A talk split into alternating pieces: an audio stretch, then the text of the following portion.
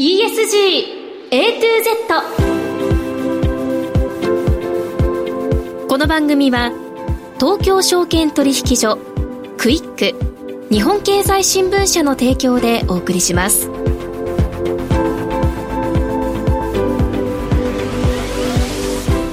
皆さんこんにちは。滝口ゆりなです。4月3日月曜日のお昼皆さんいかがお過ごしでしょうか？この番組は ESG A to Z というタイトル通り近年世界規模で関心が高まっている ESG を A から Z までつまり入門編から応用編まで全てお伝えする番組です。ESG とは E Environment 環境 S Social 社会 G Governance 企業統治。この3つの頭文字を取った略語で企業が持続的な成長を目指すために必要とされている課題です。本日のメニュー紹介です。最初のコーナーは ESG 投資のツボ。毎週週替わりで ESG 投資に関する情報をさまざまな角度からお届けします。今日は大和証券チーフ ESG ストラテジスト山田幸乃さん。世界を変える SDGs 企業。SDGs 達成に影響力がある企業についてお話を伺います。もう一つのコーナーはピックアップ ESG ここでは ESG に積極的な企業の取り組みをご紹介します。今日は日本郵船株式会社執行役員 ESG 戦略副本部長筒井優子さんにお話を伺います。さあそれでは皆さん12時30分までの短いお時間ではございますが最後までお付き合いください。人生100年時代と言われる中資産形成に関する議論や SDGs、ESG 投資の意識の高まりなど金融リテラシーへの社会的な関心がかつてないほど高まっています。東京証券取引所大阪取引所では金融経済教育の新ブランド JPX マネブラボを新設。幅広い世代に総合的な金融経済教育を展開しています。詳細は JPX マネブラボで検索。銘柄選別ってどうやったらいい？来週の相場のポイントは？株式投資に役立つ情報ツールならクイックマネーワールド。マーケットのプロが予想したデータで銘柄探しもできる。プロがチェックする情報も見られる。オンラインセミナーも毎月開催中。マネーワで検索して会員登録しよう。投資のツボ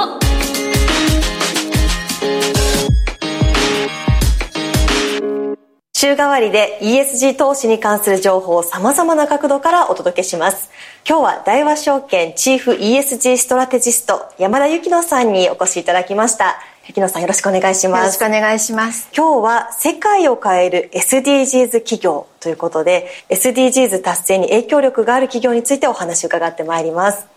世界全体で SDGs の目標達成に向けた取り組みが進められている中で社会的環境的により大きな影響を及ぼす企業への注目が高まっています。でその影響力の大きな2000社のリストというのが公表されていると伺ってますが、はい、これはどんなリストなんでしょうか？こちらはですね、えっと、WBA というワールドベンチマーキングアライアンスといった国際 NGO があるんですがこの NGO はその SDGs を推進するといったような形で進めています。でこの WBA がこの SDG2000 というリストを発表しているんですけれども、はい、このなぜこの WBA が発表するあのリストに注目するかといいますと PRI という国連責任投資原則といったかなりその機関投資家などが署名をして ESG 投資をしますといったようなその PRI が今年から本格的にあの ESG の S の中の人権に関してのエンゲージメントあの企業に対して人権尊重するにはこうした方がいいですよというようなことを話し合うということを始めましてこのアドバイザリーボードに WBA が入っていると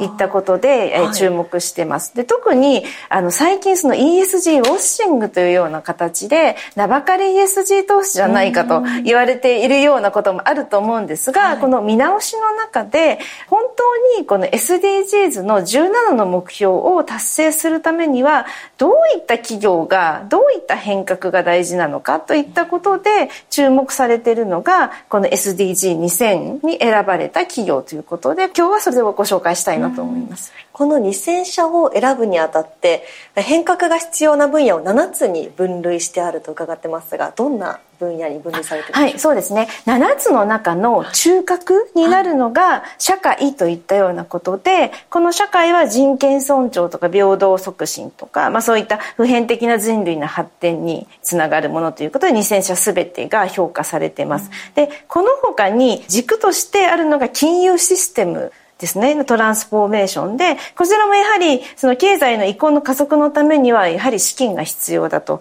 いうことで、スチュワードシップを行うということで金融システムがあります。その他の5つの社会的な変革という中で、まず第一に挙げられる食料農業ですね。二、つ目が、えー、脱炭素エネルギー。三つ目が自然生物多様性。四つ目がデジタル。五つ目が、えー、都市というような形です。で、あの、食品農業に関しては、二つ軸があるんですが、健康的で栄養価の高いもの、それから農業などをしている人たちの生活水準良くなるということですとか、うん、脱炭素も、あの、皆さんよくご存知の気候変動対策といったような形ですね。で、あの、自然生物多様性というのはちょっとわかりにくいかもしれないんですが、あの、生物の種を守りましょうということと同時にリサイクルをして資源のあの消費をしないような形にしていく、まあ、そういったことも入ってきています。なるほどさらにこの大きな影響力を持つ企業を選ぶための原則というのが5つ分類されていると伺ってますが、はい、いかがでしょうか、はい、そうですね。2000社の企業がこのトランスフォーメーション社会改革を行っていくためにその触媒のような働きをすることが重要だと考えられているんですね。でそのあの大きなグローバルのシステムの中でその重要な働きをする企業というような定義として5つあるんですがその企業とはどういうものかというとある特定のセクターで世界的な生産量であったり収益などをシェアがあるといったような企業2つ目がその生産サービスにおいてグローバルに関連するセグメントを支配している。ローカルでドメスティックなものではなくてもっとグローバルにつながりのあるセグメントですね。で3つ目がその会社だけじゃなくて子会社とか取引先などのサプライチェーンを通じてエコシステムその生態系といいますかそのつながりを作っているというような企業ですね。とにかくまあグローバルであの影響力の大きい企業といった形だと思います。で、まあそういった企業であると4点目としてグローバルなガバナンスのプロセスと制度にも影響を与えることができるというような企業ですし、また先進国だけでなくて途上国などのグローバル展開しているので、例えばその脱炭素だと火力発電とか、あとまあ自動車関連ということも、やはり途上国では深刻な問題なので、まあこういったところにも影響がありますということなんですね。で、重要なのはやはりその大きな企業、影響力のある企業だと、その企業が何か行動を変えることによって、規律や観光を変えたり、あとイノベーションを起こしていける。そのイノベーションによって他の企業にも影響を与えることができるということが挙げられると思います。で、このスクリーニングの際には、収益だったりビジネスモデル、このサプライチェーンというのも全てこう考慮された状態でスクリーニングされるということなんですか？はい、そうですね。この先ほどの5つの原則に基づいてスクリーニングしていくんですけれども、まあ、その中で、その特定セクターにおける世界的な生産収益っといったもののシェアが非常に重要になってきますので、一番最初の条件は収益になってきます。で、この収益を最初の基準としてスクリーニングをしまして、その他に資産運用額ですとか、例えばそのサービス業ですと、サービスの提供を受けた人の人数ですね。それから通信ですと、加入者数ですとか、飛行機だと乗客数。まあそういったようなところがスクリーニングの条件になってきまして、で、その他に炭素排出量といったようなところもも指標として利用されています。で、これが原則の1のところで、その原則の5のところでは、その本社だけでなくて支店の場所ということでグローバルにいかに影響するのかということではどういった視点網になっているのかといったことも、ま、考慮されていくといったことに、え、なっています。でこれらに加えて国営企業ですとか共同組合ですね、まあ、のこういったあの公的な機関というのも選ばれているんですけれども例えば国営企業ですとやはりその投資家が関与しにくいというのはあったりはするんですが例えばインドとか中国ですと国営企業がやはり非常に多くてでそのサプライチェーンとかグローバルのエコシステムの中では非常に重要な位置づけになっているとい。うこともありますので、まあ、そういった企業も実際にはあのちょっと民間企業ではないけれども社会変革を起こしていく上では非常にまあ重要な要ととなる企業として選ばれているといったようなリストにはなってきます。はい、そしてこの2000社のうち気になるのが日本企業が何社くらいいるのかというところなんですけれども。そうですね。日本企業はこの2023年版では150社、うん、2000分の150なので、えー、まあ、それなりだと思うんですが1位が米国の451社で2位が中国の218社。で3位に日本がつけています、はい、でこれあの通常の株式市場のインデックスと違うのはあの米国などは時価総額で見ると半分ぐらいを占めてることが多いんですけれども今回は450なので 25%30% という感じになってくると思うんですけれども、その他にタイやインドネシア、まあ、こういったアジアの企業も非常に多く含まれるということですね。特にその地球規模で変化して SDGs を達成するためにはそういった新興国の取り組みも非常に重要になってくるということです。これ日本の企業の数というのは増加傾向なのか減少傾向なのか初版の2020年版に比べると、まあ、若干減っているような形ではないのかなと思うんですが、ねえー、ちょっと詳しく見てはいないので、はい、まあ、どの企業が削除されたとか採用されたということまではわからないんですけれども、はい、まあ、トップのあの採択企業というのは変わっていないと思います。なるほど。ではその高い評価を得た日本企業いくつかご紹介いただきたいんですがいかがでしょうか、はい、例えば、えーと、社会変革というものですと KDDI 朝日グループホールディングスそれから日本電機っていう形で実は日本電機と KDDI はデジタル変革でも選ばれているといったような形でかなり取り組みは進んでいますしその社会変革にもインパクトのある企業かと思います。で、まあ、その他あの NTT ですとかソフトバンクグループソニーグループもデジタル変革では重要視されています。金融変革ではあの、まあ、主要な金融機関入ってましてみずほフィナンシャルグループ三井住友フィナンシャルグループ東京海上ホールディング三菱 UFJ フィナンシャルグループというような形になってましてでもう一つまあ注目したいのが実は日本の企業は、えっと、自然生物多様性変革に採用されている企業が非常に多いんですけれども、うんね、あのここでですね、えっと、やはりその生物多様性もそうなんですがリサイクルというような技術が非常にまあいいという形なんですね。はい、でここにはファーストリテイリングブリヂストン積水ハウス大和ハウス工業大成建設といったような企業がトップ5なんですけれども例えばファーストリテイリングは世界1000社の中の9位なんですね。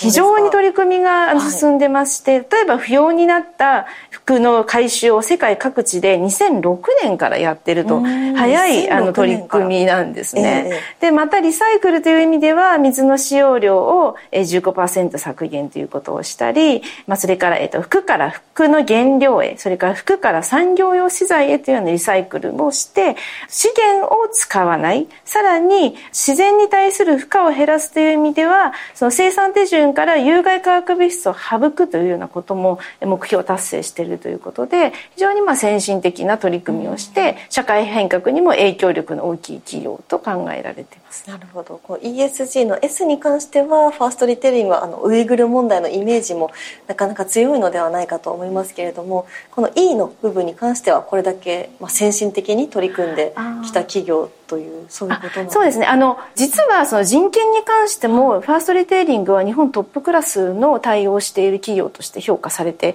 いるんですね。であのやはりその NGO ですとかあのそういったところはその名だたる企業に対して人権尊重するようにという圧力をかけることによってトランスフォーメーションを加速させるという意図がありますので、ええ、ファーストリテイリングが必ずしも怠ってるというわけではなくて逆にそういったですね NGO からのあの要求を受けて会社内でも対応してますのでそれによって先進的な取り組みをしてるんですがどうしてもですねそういったあのターゲットになりやすいということでは、まあ、有名税というような形かと思うんですがまあ、こういったところが最近ではやはり株式市場でも注目される材料になってきているという意味では、まあ、このトランスフォーメーションの視点というのは一つの投資の視点としては注目されていくかなと思います。はい。さあ、ということで今日ここまで世界を変える SDGs 企業、SDGs 達成に影響力がある企業について山田幸乃さんにお話を伺いました。どうもありがとうございました。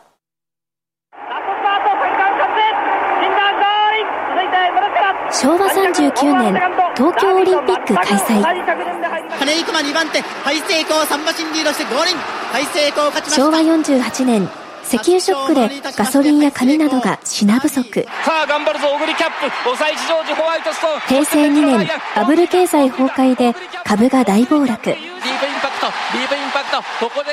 平成17年東京秋葉原に AKB 劇場がオープン。アーモンドアイ先頭に変わった。11番アーモンドアイ三冠達成ゴールイン。平成30年大坂なおみ全米オープン初優勝デアリングタクト。リードを取って1着でゴールインそして令和の時代。コントレイルだゴールイン時代とともに競馬とともにラジオ日経。スタートしました。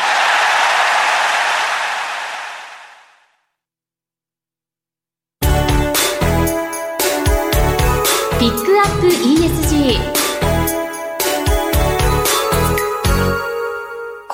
のコーナーは ESG に積極的な企業の取り組みを詳しく伺います。今日は日本郵船株式会社執行役員 ESG 戦略副本部長筒井優子さんにお話を伺います。筒井さんよろしくお願いいたします。よろしくお願いいたします。日本郵船が属する海運業界ですが、国内外の物流の重要な担い手となっています。まあ、ESG の視点で海運業界全体を取り巻く今のご環境というところを説明いただけますか？はい。ご理解の通り、海運は世界の経済を支える重要なインフラです。特に周囲を海に囲まれている日本では産業に欠くことのできない原油や天然ガス、それから食料を含めた生活物資など総貿易量の99%が海運で運ばれています。グローバルでは国際海運に携わる船舶は約10万隻。2021年の海上輸送量は約110億トンでした。船は一度に大量の物資を運ぶことができますので、飛行機やトラックと比べてはるかに環境に優しい輸送モードと言えるんですけれども、船舶のほとんどが化石燃料を燃やして走っていますので、輸送する貨物量が膨大ですから、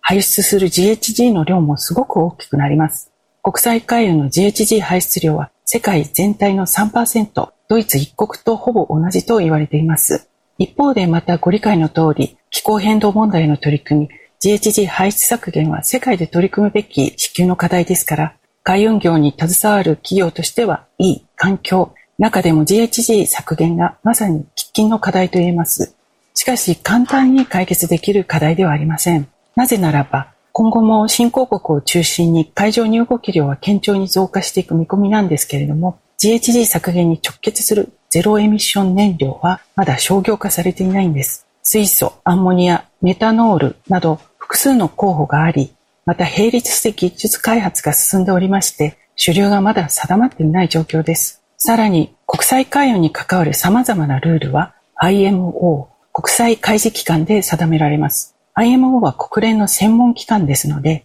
そこでの意思決定は様々な思惑を持つ国々の議論によって定まります。ですから、必ずしも海運会社や造船会社が妥当と考えるルールに落ち着くわけではないんです。日本郵船は海運のリーディングカンパニーとして、造船や船の運航、物流での高い技術を持っているほか、IMO など国際的なルール作りの場でも積極的に意見を発信しています。自社グループの知見を最大限に活用して、GHG の排出を削減しつつ、また海運のゼロエミッション化は一企業では解決できない大きな問題ですから、業界を超えたコラボレーションによって世界の海運全体の脱炭素化をリードしようとしています。また、はい、S 社会でも、いわゆる人的資本価値をいかに高めるかという視点での取り組みが重要視されていますけれども、まず何よりも安全が重要です。当社は安全は ESDK の一丁目一番地として、物流の現場を支える人材の安全と安全の確保を最重要課題としています。さらに、今後海運業全体として取り組むべき課題として、ジャストトランジション、公正な移行があると考えています。公正な移行というのは、全世界の約200万人の船員にゼロエミに向けた新燃料の実用化と並行してそれらを適切に扱うための訓練や教育の機会を確保すること。それにより船員の雇用を守ることです。ジャストトランジションによって物流を止めずにネットゼロエミッションへの移行を実現するということが海運業の S の文脈で極めて重要な課題となっています。さらに G ですけれども、当社は E も S も G、ガバナンスが全ての基盤であると認識して、たゆまぬガバナンス強化に努めていますが、海運業の現場はグローバルに広がっていますので、現場のある各国固有の法規制に準拠した適切なガバナンスを維持することも重要ですし、例えばファシリティペイメントなどの腐敗防止は古くからの課題として挙げられるかと思います。はい、ありがとうございます。日本郵船はいつ頃からこういった ESG を意識した経営を行うようになったんでしょうか？はい。当社は実は2000年代の初め頃から ESG、その頃はまだ CSR と言われていましたけれども、そういった社会課題に対する感度の高い企業だったと思います。当時すでに環境先進企業を目指して環境特命プロジェクトを設置しました。そこでは未来の船、スーパーエコシップ、その時は2030だったんですけれども、もうすぐそこですね、のコンセプトをデザインするなど、環境対応に積極的でしたし、CSR 推進の専門部署も同時期に設置されました。また、国連グローバルコンパクトを賛同したのも日本企業としてはかなり早い段階だったかと思います。それらがきちんと経営の統合としてかけられましたのが、5年前に発表した中期経営計画ステインガーヘッド2022お察しの通り、この前の中継になるんですけれども、その基本方針に ESG の経営戦略への統合を掲げていました。そしてその中継の期間中、2019年に前社長の長澤が就任しまして、ESG を経営のど真ん中に置くと宣言したことから、経営レベルが明確に ESG を意識してマネジメントレベルの会議で ESG をディスカッションするようになりました。日本郵船にとってこの ESG 経営元年となったのは2021年というふうに伺ってますけれども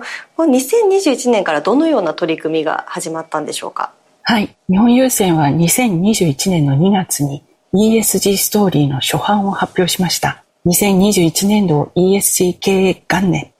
と位置づけたわけですけれどもまず最初に ESG 経営組織の体制の確立に取り組みましたまず ESG 経営を推進する組織として、社長直轄の ESG 経営推進グループを設置し、さらに執行側のプラットフォームとして、社長が委員長となり、各事業本部を代表する執行役員をメンバーとする ESG 経営推進委員会が設置されました。さらにその委員会メンバーが兼務する持続的成長検討タスクフォースも設置され、超長期の将来を予測しながら2050年の私たちのありたい姿へ向けたシナリオを策定しました。ESG 経営の推進活動の中でも特徴ある取り組みとしては ESG ナビゲーター制度があると思います。ESG ナビゲーターとは本社内の全部署で任命された各部署の ESG 担当者のことです。実はナビゲーターとは公開士のことなんですけれども、公開士は公開中に船長とコミュニケーションをよくとって公開計画を立てる重要な役割を担っています。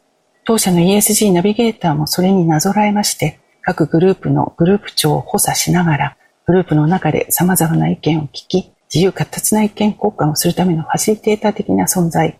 トップダウンとボトムアップの両方のアプローチ、上下左右で盛んに議論する、ESG の自分ごと化を進めているところです。なるほど。そしてぜひお伺いしたいのが NYK グループサステナビリティイニシアチブについてなんですが、はい、こちらについてはいかがでしょうか？はい。NYK グループサステナビリティイニシアティブは海、地球、そして人々への恩返し、リターンオンアース。これはもう一つの ROE ですね。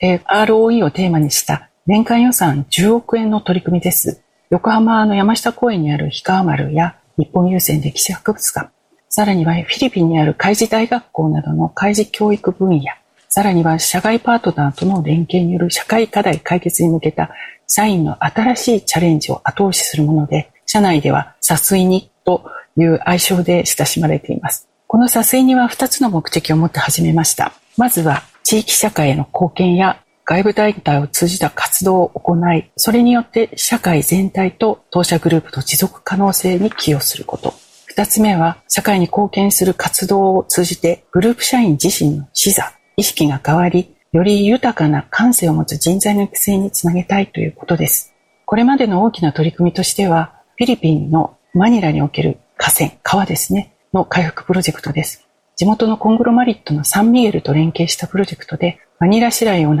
れる河川の清掃事業に重機の寄贈や運営費の寄付など、総額約2億円の支援をしております。また、海洋プラスチック問題の中でも、マイクロプラスチック問題の解決に向け、千葉工業大学の亀田研究室と連携し、当社の運航する船舶が海水を採取して資料として提供しているほか、研究機材の支援も行っております。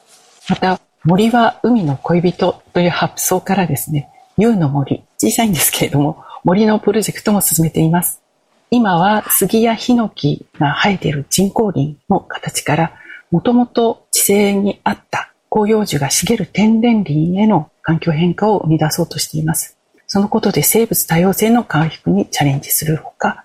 そういった森がですね、社員が自然に親しむ場として活用できるのではないかということで、そういった多様な取り組みが進んでおります。この ESG の取り組みというのはグループ全体に浸透させるために力を注いでいらっしゃることが何かあれば教えていただけますか？はい。当社の場合は、まあ、幸いと申し上げてよいかと思うんですけれども、まず社長が ESG 経営を強くコミットしたことからスタートできましたので、そのトップコミットメントを最大限に活用しながら、継続的にかつフレンドリー、つまり同じ目線で共に考えていこうという姿勢で働きかけをしまして、社員の腹落ち感を大事にするトップダウンとボトムアップのアプローチ、その両輪の良いバランスの維持を心がけています。また自社のミッション、Bringing Value to Life に立ち返って、自分たちの使命、志を思い起こしてもらう工夫も必要です。これらは、あの、先ほどご紹介した ESG ナビゲーターをはじめ、いろいろなレベルでの丁寧なコミュニケーションと、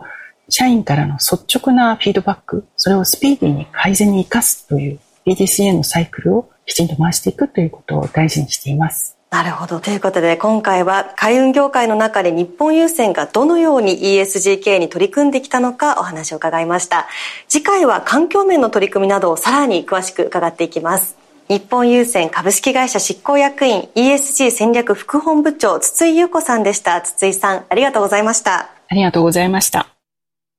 最近 SNS ばかり見てる気がする。情報少し偏ってるかも。ふんふん日経電子版？ポイントを押さえて幅広く新しい情報と出会える。しかも今なら2ヶ月間無料キャンペーン中？なるほどこれいいかも。動く年に日経電子版。最近スマホで読むニュースの文字が見えづらい。とお悩みの方。日経電子版なら大丈夫。文字の大きさと行間を調整できるから自分の見やすいサイズでニュースをスムーズにチェックできます。最新情報を快適にお届け。日経電子版「